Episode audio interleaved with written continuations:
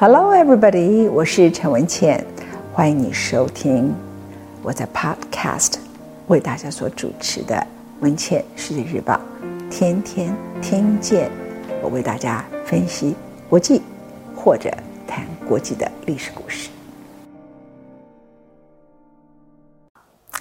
常常我希望不只是时事，还告诉大家跟时事有关某些历史的连结。最近川普。和 Joe Biden 之间，两个人竞选差距仍然在拉大。在拉大里头呢，有几个最重要的关键州，一个是佛罗里达州，看起来川普是输定了；另外一个现在是兵家必争之地，Pennsylvania 宾州这个地方，现在看起来 Joe Biden 砸了大多数的广告都在宾州。而 Joe Biden 的好朋友 Michael Bloomberg，其实两个人过去也不是什么好朋友。不过，因为 Michael Bloomberg 他认为一定要把川普拉下来，所以这位亿万富豪、白手起家的纽约三任的市长，他把大批的金钱，将近一亿美金的广告都砸在佛罗里达州，就是告诉 Joe Biden 说，把你的钱砸到其他的关键州。现在还有一个关键州叫做北卡。我今天呢要离开川普的议题。但也跟川普有一点关系，特别是跟北卡有关系。北卡在二零一六年大选的时候是支持川普的，而这次他也变成了摇摆州。我特别想要谈到北卡，因为有一个太重要的家族，这个家族里头最重要的人物是从北卡回到中国的，他的名字叫做宋查。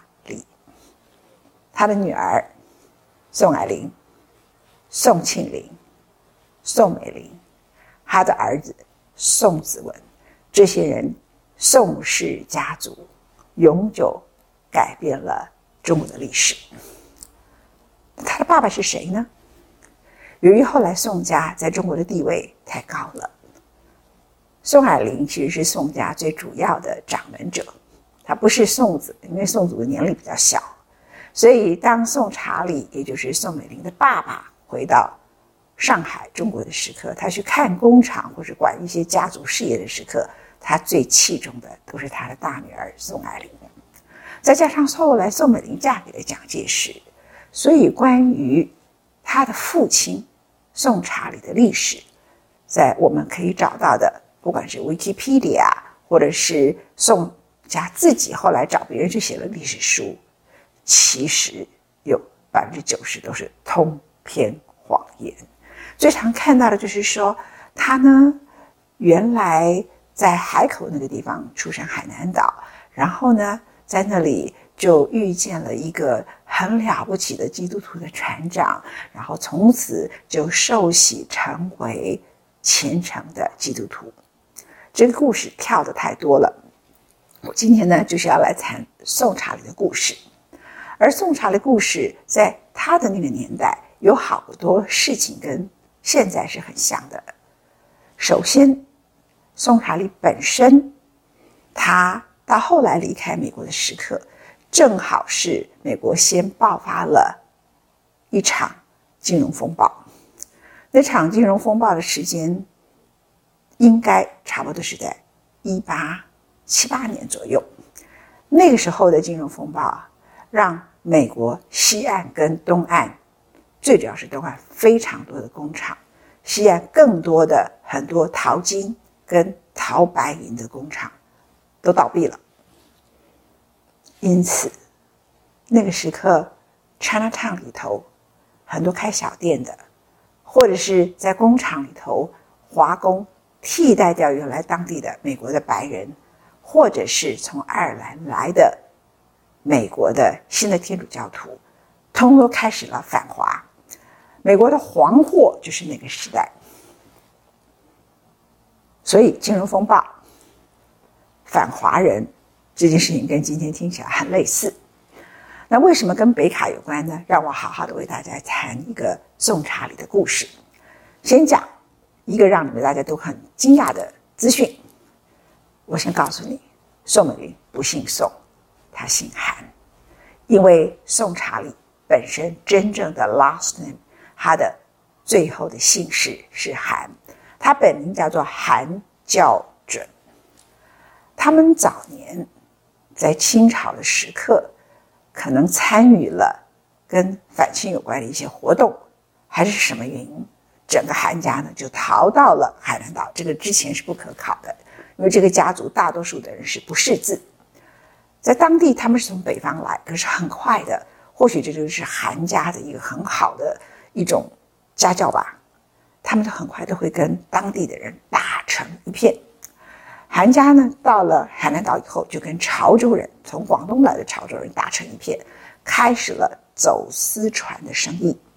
那个时候，从海南岛的海口卖一些东西到香港去，卖一些东西到澳门去，卖一些东西到印尼的爪哇去，卖一些东西到马来西亚，卖到印度。卖什么？除了生活用品之外，最重要就是卖鸦。片，这就是宋家之前的韩家啊。那韩家呢，就这个走私贸易，他栽培他儿子的方法就是说，你不要只会走私，你会要一些好的工艺。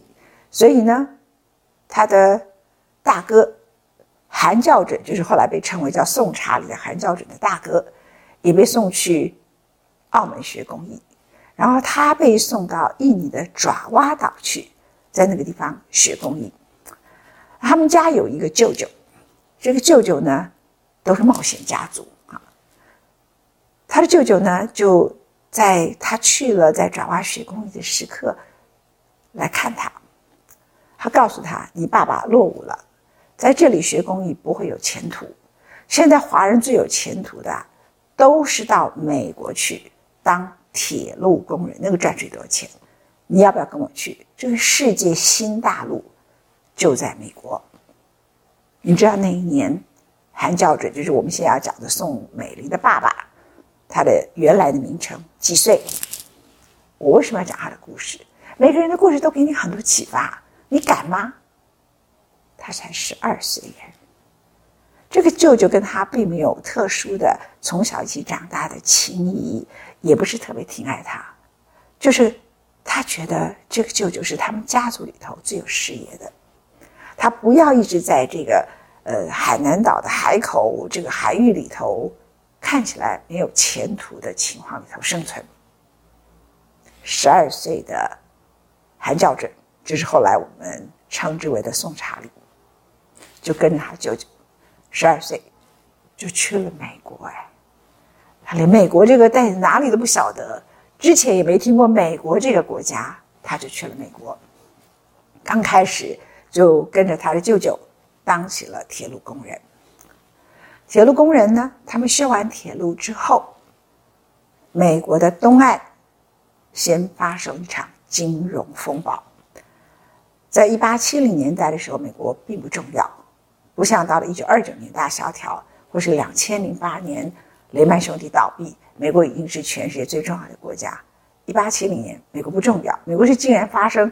一段时间就会发生金融风暴的国家，当时一八七零年代就发生了一场，结果东岸的非常多的工厂就倒闭了。那在那个时刻，那些工厂的老板就听说啊，在西岸有一群从中国来的工人，请注意啊，这个评价到今天为止仍然是为什么中国的工人在全世界会变成世界工厂，而美国比不上。直到今天为止，理由都是一样。他们说这些中国的工人，第一便宜，第二勤劳，第三个，因为他们都很孝顺，所以呢，他们都愿意加班。你叫他工作时间长一点，他也不会生气，也不会暴动。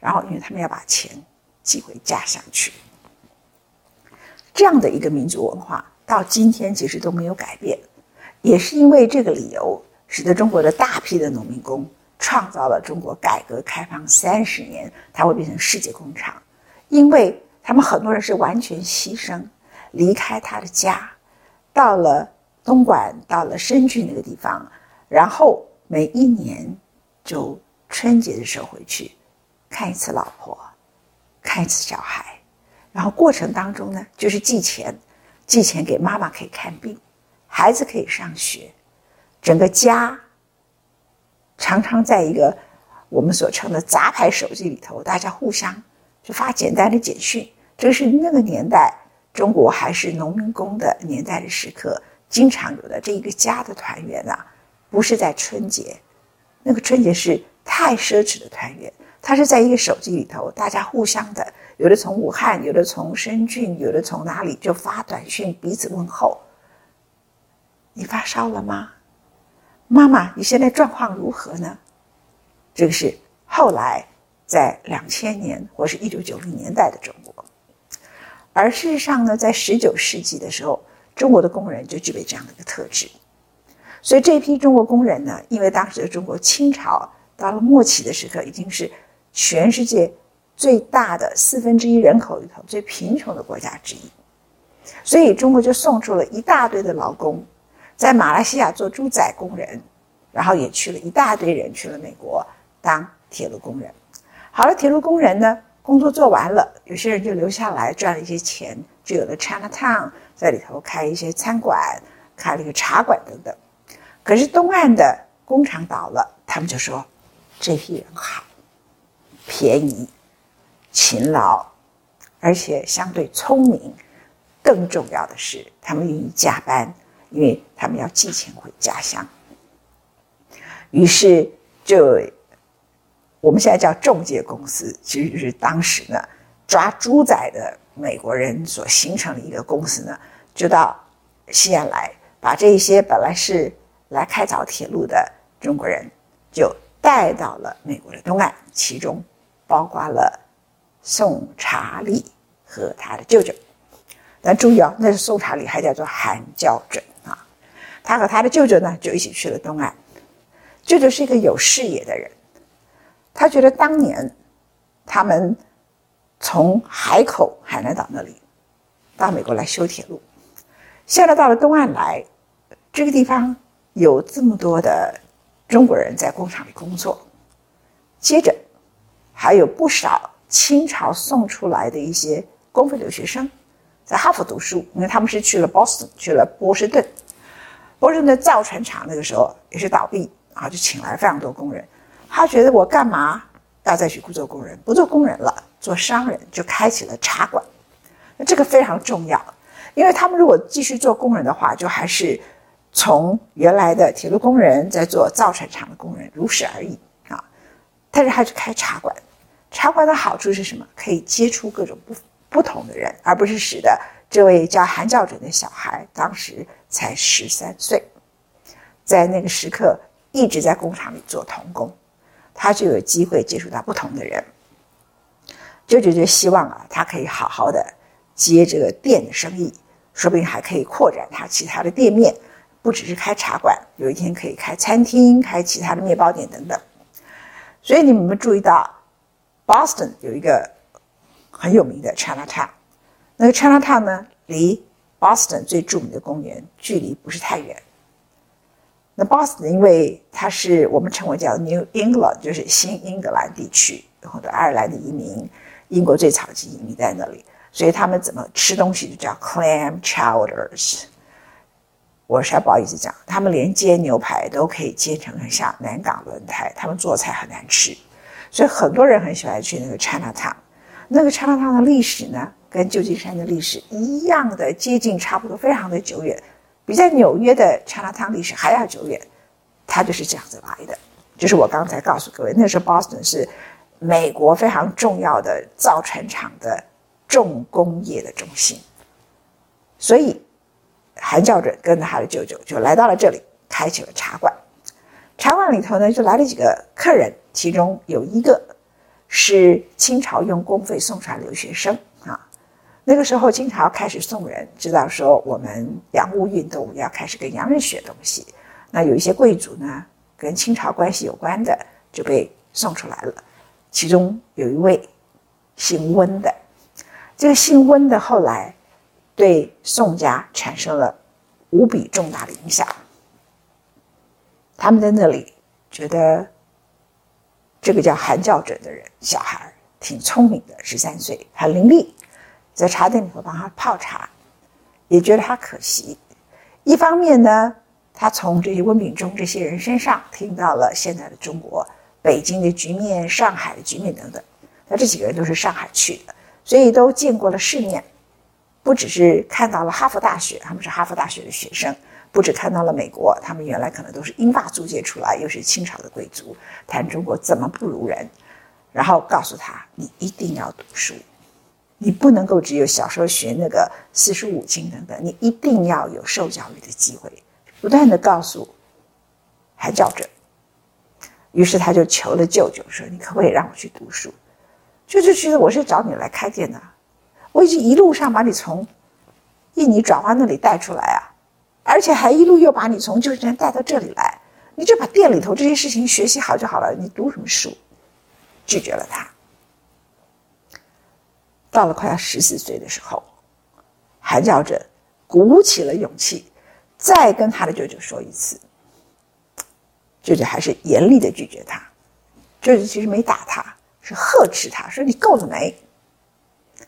这个小孩会变成大人物，个性决定命运。”我们刚刚讲的，他当天晚上拿了几个小东西。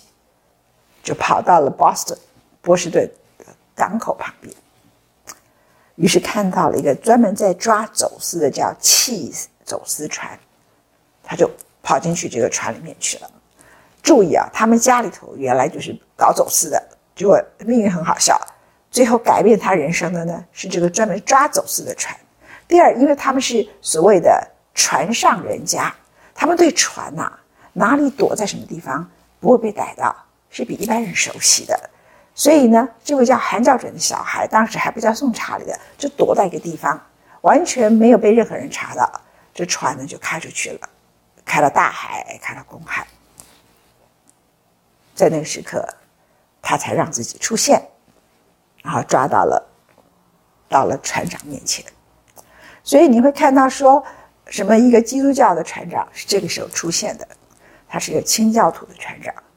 但是这个船呢，不是后来你在 Wikipedia 看到了那个科考斯的船，不是的，它就是一个完全是一个清教徒，一个是美国政府的专门抓走私的船，而他也使用了美国人对中国的讨厌跟成见，让这个船长呢充分相信了他，也决定收容他。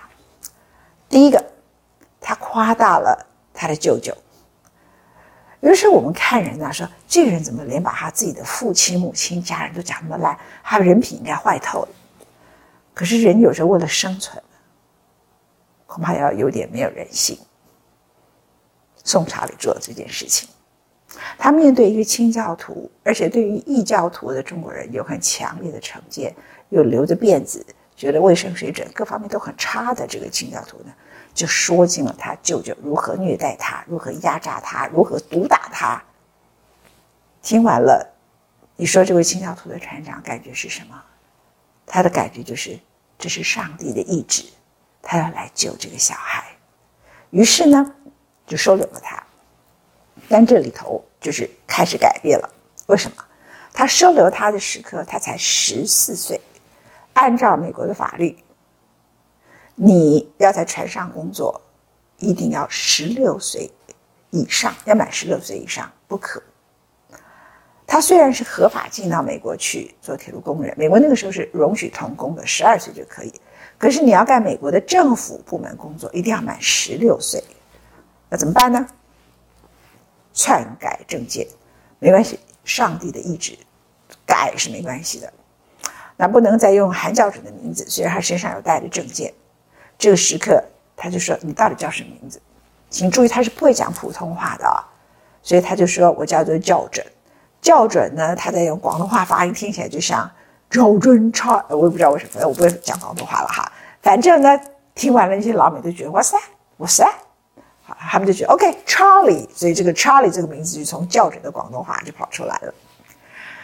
他的姓韩这个事情呢，如果被查出来。那他就是非法童工嘛，对不对啊？不行，他要变成合法，要十六岁以上，所以连姓也要改。那从海南岛出来呢，有的人写说他是一开始就改姓送错了，他改姓 S O O N G 啊，S O O N G，他姓松，松树的松。为什么？记忆里头啊，这海南岛最美丽的黄花梨木，那个时候大概已经没了，可是有很多很漂亮的松树。想念家乡，所以就写了一个松树的松。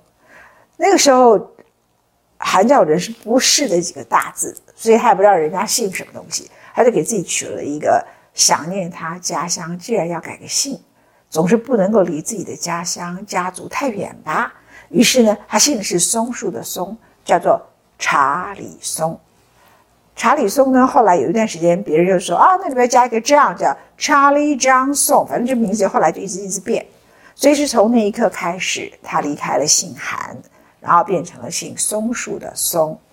后来姓宋是什么时候？就是等到他回到了中国，在上海发现中国根本没一个姓氏叫做松树的松，那就找一个发音很像的，于是就姓了宋。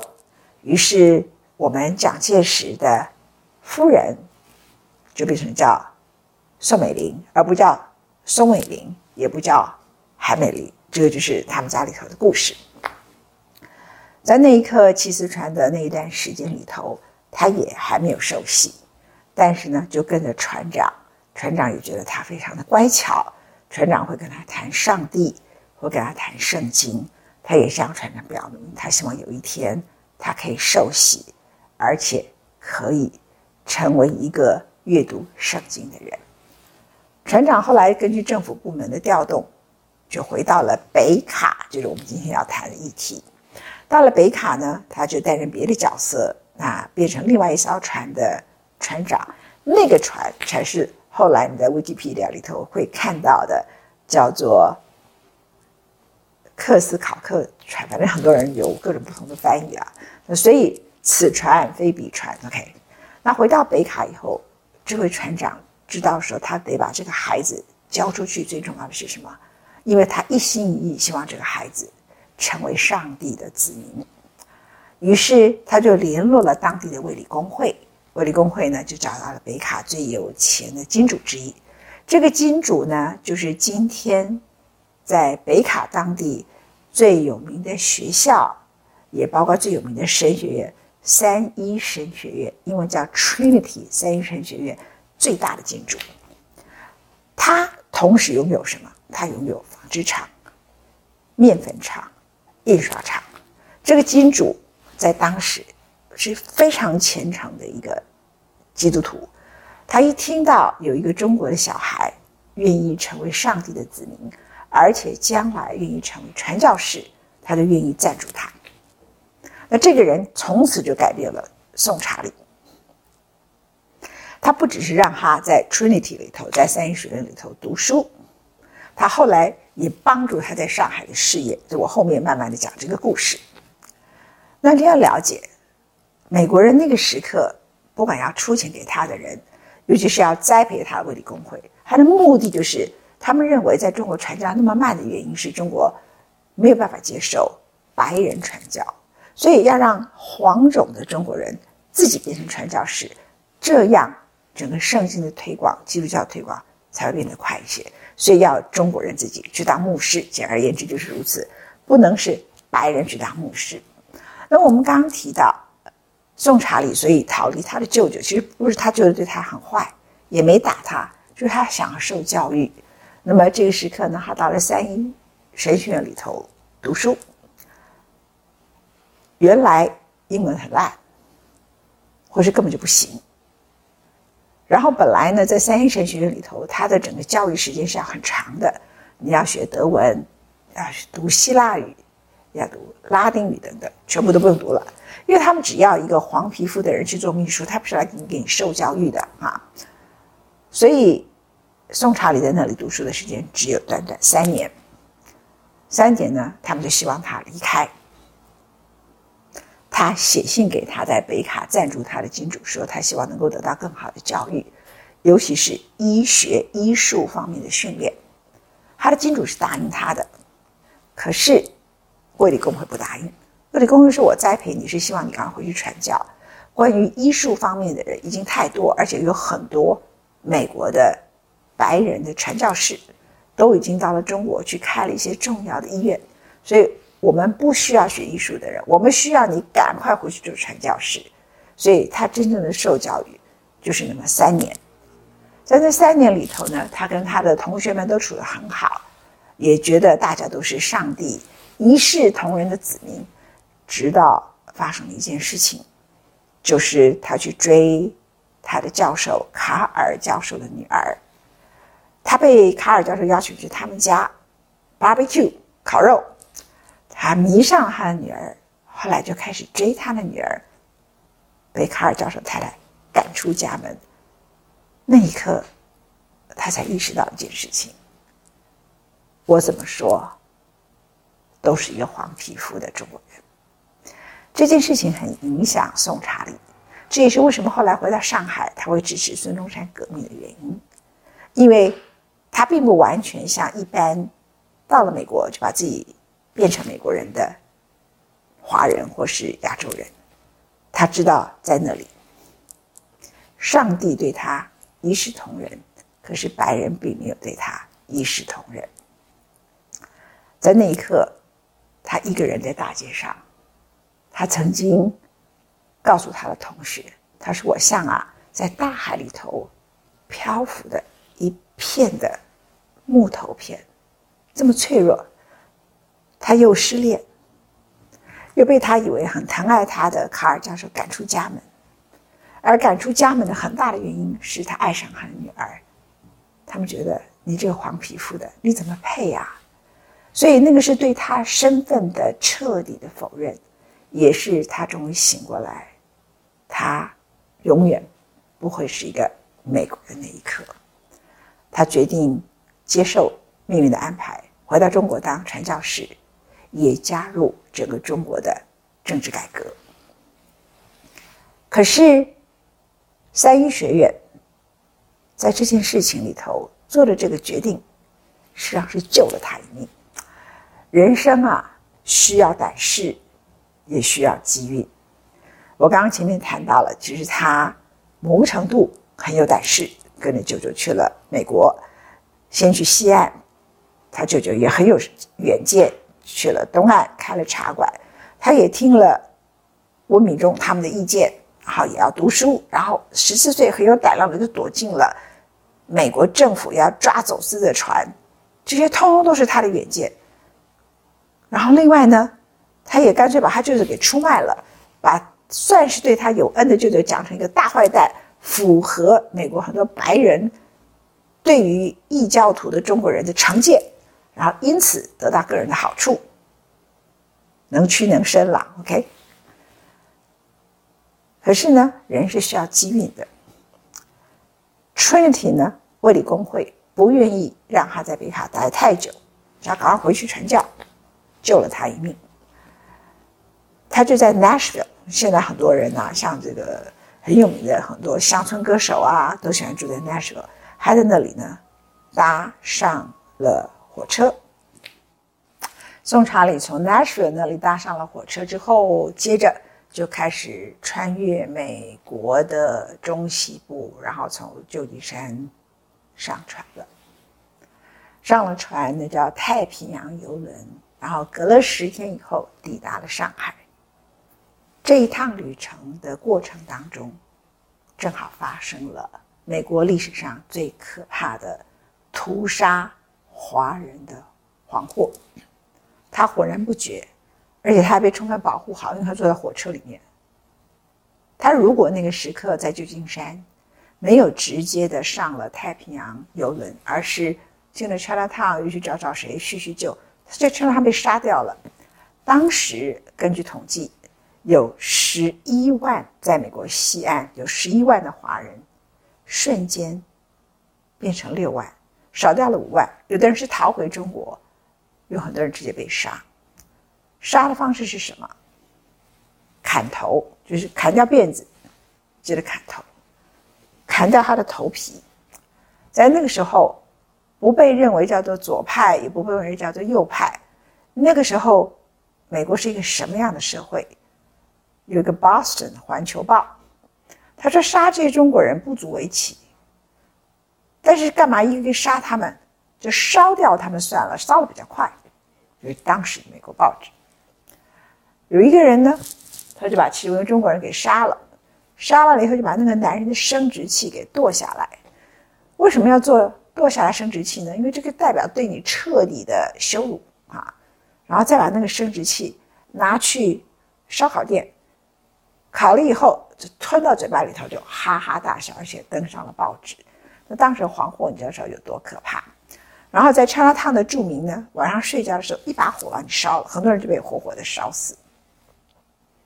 在那趟旅程当中，就在他穿越美国的中西部的所有的美国大陆，还有他登上船回到中国那一个月里头，发生了非常可怕的黄祸。他没有碰到，他没有遇到。而且他也不知道，所以宋家一直对美国人有很特别的幻想。我觉得跟他们从来没有碰过美国人对待中国人那一次的黄祸有关系。他的爸爸呢，自己也不是真正读什么书的人，就是读那么三年的三一学院，念了圣经。他的圣经呢，当然不可能念得太好，因为他的英文不够好。所以人们说他是 broken English 啊，很破烂的英文，然后英文也写得不够好。可是他的目的是回去传教，他的目的不是要让他英文变好，也不是要让他教育受得够好。所以他自己本身也不太看得懂英文的报纸，也不会回到中国看不到这个英国报纸，也不去关心这些事情。所以宋家是一直对美国有高度幻想的，尤其是他的孩子们，他们完全。脑袋里头没有黄祸这件事情。那宋查理在三一学院呢，有当地一个是牧师，一个是他的院长，对他有完全不同的评价。我先念那个院长对他的评价，再念牧师对他的评价。为什么？因为那个院长呢对他的评价呢，太像后来的宋家。嗯，院长。形容他是一个冒失粗心的小家伙，充满活力，也很有趣，但学习成绩不怎么样。我们看不出他对宗教有什么真正的兴趣，更不用说未来布道的工作，就是传道的工作。院长说了下面这句话最重要：我判断他回中国后，他很快就会去。办实业，意思说他就很很快的会变成企业家。他一定会找一个比他强而有钱的女人结婚，使自己可以往更上流的社会爬。这个是三一学院的院长对他的评价。另一个是牧师对他的评价，评价比较好。他说：“宋查理头脑聪明，大家把他当一个奇怪的人，其实原因就是因为他是个中国人。”但是他并没有意识到他跟我们的不同，他很努力学习如何流畅的使用英语，虽然一直没有办法流畅，他的言行举止之间常常能够显示出他的睿智、幽默和善良的本性。其实大家都蛮喜欢他的，会带他参加校园里的各种社交活动，尤其他的字精致如雕版。笔触细腻，花体字花俏，所以同学们很喜欢找他写卡片。所以他是一个有一点才气的艺术天分的一个同学。这个是在牧师里头对他的看法。不过你就看到前面的院长对他的见解，那完全预言了后来的宋查理。而到上海以后呢，这个教会还是讲派系的，他是卫理公会派来的，但是呢。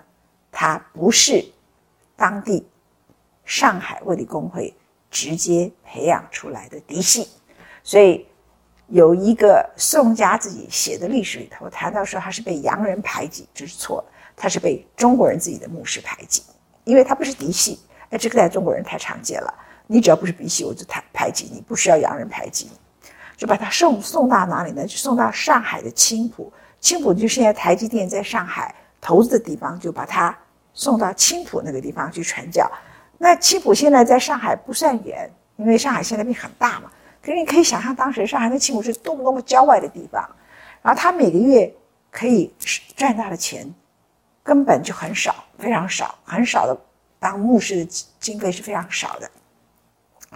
那回到上海以后呢，他第一件事情是想回家。请注意啊，他爸爸是在他十岁左右就把他送出去，而这个时刻呢，他已经十八岁了，他很想家，离家快要八九年了。中间呢，他曾经有一次在三一学院的时候，透过别人，就是透过卧底工会转信给他的爸爸，后来。又在 Boston 的时候，也曾经请那位骑资船的船长转信给他爸爸。所以，在美国的国家档案局里头，就有一封信，叫做韩教准啊。最最后，你的儿子韩教准就是宋查理写给他爸爸的信。这封信呢，在美国的国家档案里头，所以就证实宋查理他原来的名字叫做韩教准。好了，我们回到上海。宋家是怎么发迹？其实这样背景的人要发迹，实在是后来变成你想象说说四大家族孔宋家，就是是难以置信的事情。牧师穷牧师一个，OK。可是呢，他的命就很好。记不记得我说他在波士顿的时候碰到了清朝留学生，是从上海来的，然后其中一个姓温的，他的堂妹啊，很有钱的人家，后来就成了宋查理的妻子。他的堂妹小时候缠小脚的时刻，一缠小脚就发高烧，所以只好把他的脚给放了。那大脚压迫的人在那个时候是嫁不出去的，于是呢，这位姓温的人就做了主，就把她嫁给了宋查理，那就真的进入了上流社会了，因为这些人是清朝的贵族。然后接着呢，他非常想要回家，所以他短暂回到了他海口的家，在春节的时刻回去。他的爸爸想：“哎呀，你一个人在上海，没有人照顾，于是就帮他写信给了潮州帮啊，也拜托潮州帮的人在上海，潮州帮的人照顾他。潮州帮的人在上海做什么？这个太重要了。这后来都解释了所有跟孙中山蒋介石有关的一件事情，就是潮州帮在上海最重要的势力叫做洪门啊，这个帮派。所以呢，就请洪门的帮派要照顾他。”所以宋查理呢，这个人他的人生的身份是可以好几个角色的，很像那个俄罗斯的魔术方块。他是一个来自海口的，一点都不富裕的家庭，走私的船家。这个跟宋美龄后来给别人觉得他们是中国贵族是完全不同的形象。第二个，他在美国三一学院读书的时候去追一个白人教授的女儿，被人家赶出门外。第三个，他是一个穷牧师，结果娶到了一个清朝贵族的女儿。第四个，他是一个牧师，在他的爸爸请托之下，他加入了洪门，所以回到了上海以后，他就在海上，然后就在船洪门的船上面呢，歃血为盟，加入洪门。那他又支持孙中山进行。反清的工作，OK，要推翻清朝革命工作。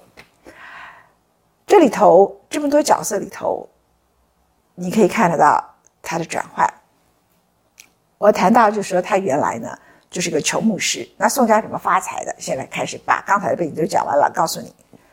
他一回去啊，哎，他先写信给他的金主，他没写信给那个救他命的船长哦，他写给他的金主。这叫实用主义的人生观。他不是一回到上海啊，想到当年啊，点点滴滴，十四岁啊，从舅舅家逃出去，也不是觉得说舅舅当时照顾他这么久，如果没有舅舅当时把他带到美国去，根本不会有今天的他。写封信给舅舅都没写，写信给谁？写信给赞助他的金主，金主才有用，多么实用的人。OK，他就跟那个金主讲。在中国传教很困难，很大的原因是什么？圣经不够普及。您是开印刷厂的，我需要印刷厂的设备，这样我能够印更多的圣经，而且用很便宜的钱变成中文的圣经，我才可以传教。北卡的金主相信了，从北卡，旧金山那边运运运，运了印刷厂的设备来给他。那一刻，宋查理就不再只是秘书一个牧师了，他就变成拥有印刷厂的牧师吗？No，拥有印刷厂的老板。怎么回事呢？人们说这个印刷厂虽然印圣经，可是那时候圣经啊，中文的一本卖一块钱美元。英文的卖十块钱美元，可一块钱美元对那时候贫穷的中国人来讲是天文数字，所以他的圣经根本就卖的不好。所以宋家写他是卖圣经致富，Sorry，this is a big lie，这是一个大谎言。但那个印刷厂真的二十四小时在运转，赚的钱是印圣经吗？他印三个东西，他印三个东西，请注意以下三项。第一项印圣经，这个一定要的，对不对啊？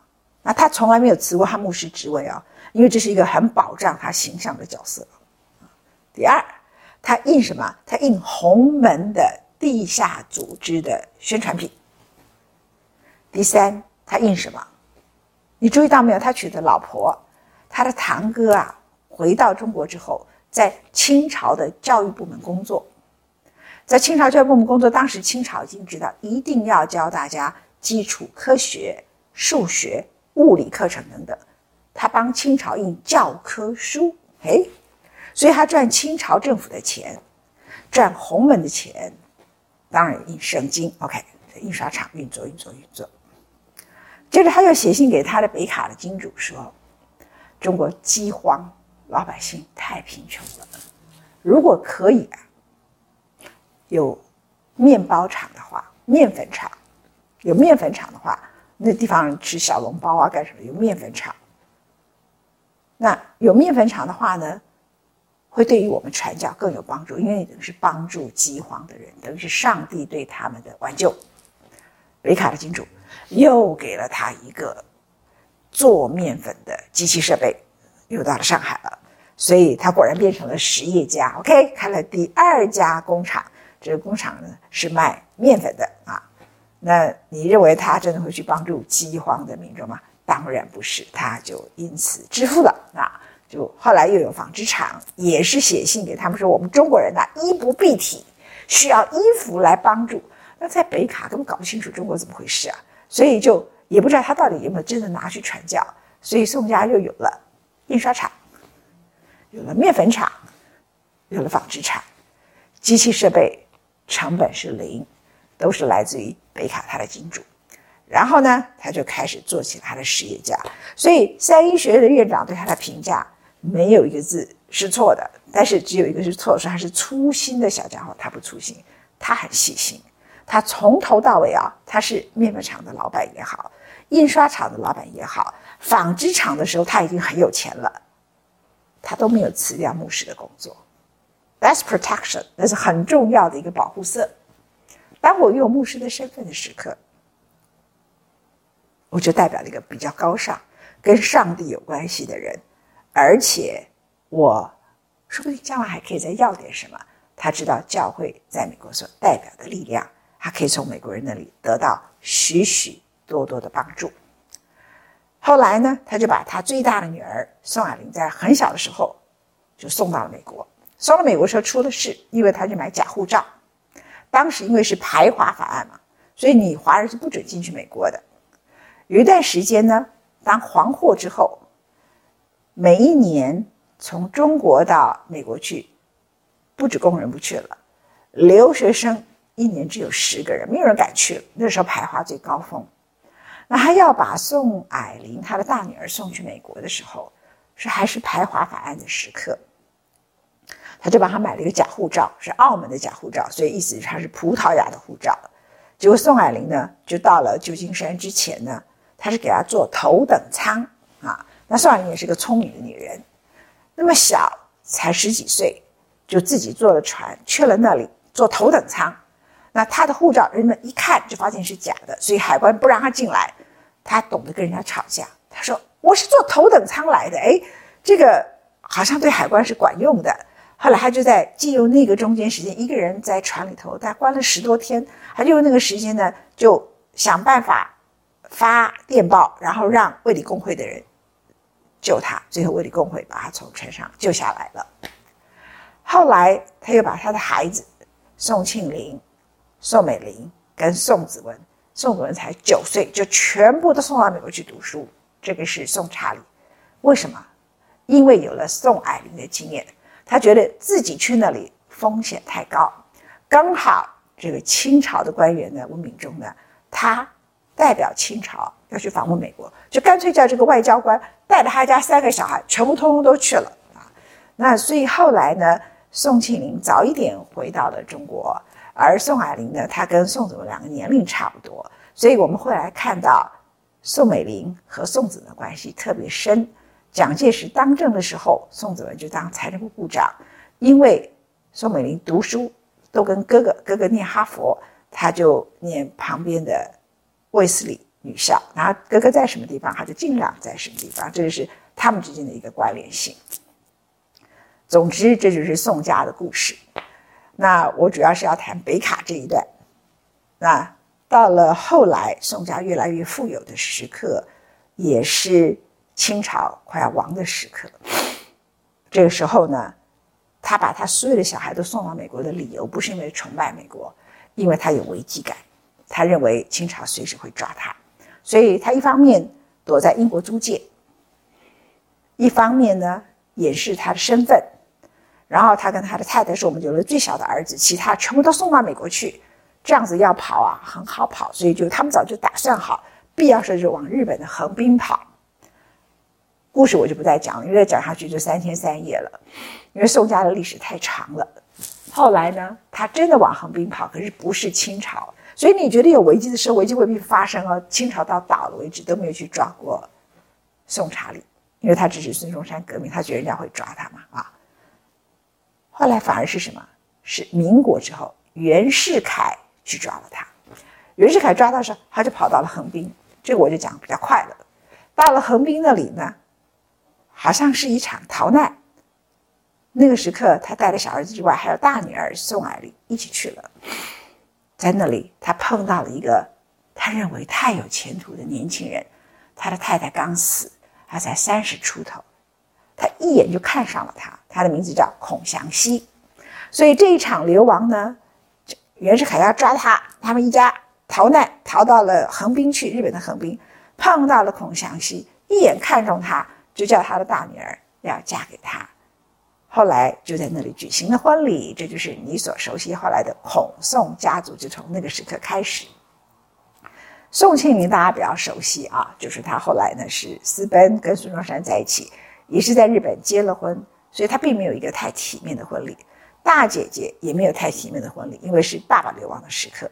宋家三姐妹里头最体面婚礼就是宋美龄嫁给了蒋介石。嫁的那天呢、那个酒店简直是人山人海啊，世纪婚礼。然后门口呢，帮他们管所有的各种秩序的人都是杜月笙，还有跟鸿门有关的人。所以跟帮派勾结不是从蒋介石开始，是从宋美龄的爸爸就开始了。需要美国这件事情，蒋介石非常了解，这也是他和宋氏家族结盟的一个理由。而三姐妹里头，只有一个人叫做宋美龄，拥有世纪婚礼，其他两个人都是在一个相当拮据，尤其是宋庆龄嫁给孙中山，或者是他的姐姐是好一点点，但是也是在横滨逃难的时候结婚的啊。那这个是从北卡一直延到中国的故事，也就是北卡这个金主创造了。宋查理这个人物成为中国近代史里头最重要的人物之一，然后成为最重要的家族，因为以上帝之名，我需要印刷厂；以上帝之名，我需要面粉厂；以上帝之名，我需要纺织厂。而那个院长，当时的三学院长，多么了解宋查理！不过他当然对后来革命也有贡献。然后他的家族，我相信他生前呢、绝对不会想到今天我还要讨论他，然后呢，他在海口，他的爸爸也不会想到会有一天他的儿子会这么有出息。他在 Boston 卖茶叶的时候，给人家倒茶的时候，他做梦都没有想到他们家里叫做孔宋家族。最后到一九四九年，蒋介石失掉中国所有的山河的时候，人们要求查办四大家族里头，他们家宋家族可以从整个中国最高的贵族到那个时候变成大家想要查办的对象。也不会想到他的女儿宋美龄到今天在台湾的一个小岛，不是海南岛，在台湾这个岛，他爸爸可能一辈子都不知道什么叫做台湾这个岛。宋查理啊，他都没有想到蒋夫人、蒋介石最后会留在这里，也没想到最后宋美龄呢，她会回到美国的 Long Island。宋家是很团结的。你看，蒋介石死了以后没有多久，宋美龄呢就去了美国，就去了 Long Island 长岛，之后住在 Manhattan 的公寓。然后他死的时候是跟宋家的人葬在一起，都是由宋霭龄的儿子，就是孔祥熙的后代帮他处理大多数的后事。我们今天就讲北卡的故事跟中国历史的关系到这里。我也不知道北卡谁会赢，但是至少你会对北卡这个地方他们怎么开票，他们到底要呃怎么样决定 Joe Biden 或 Donald Trump？再想到宋查，Well，而且这里头也牵涉到了反中，又牵涉到了金融风暴，历史不完全相同，可是很有趣吧？谢谢你收听我们今天的节目，文倩的世界日报，哇，这世界日报讲更长，不过因为这历史很长。那因为谈这个宋查理，他跟基督教的关系，特别放一首歌曲曲子。你们要注意我放的歌曲，我是很有名的超级 DJ 哦，这不是吹牛，这是所有的人都公认的。我放曲子。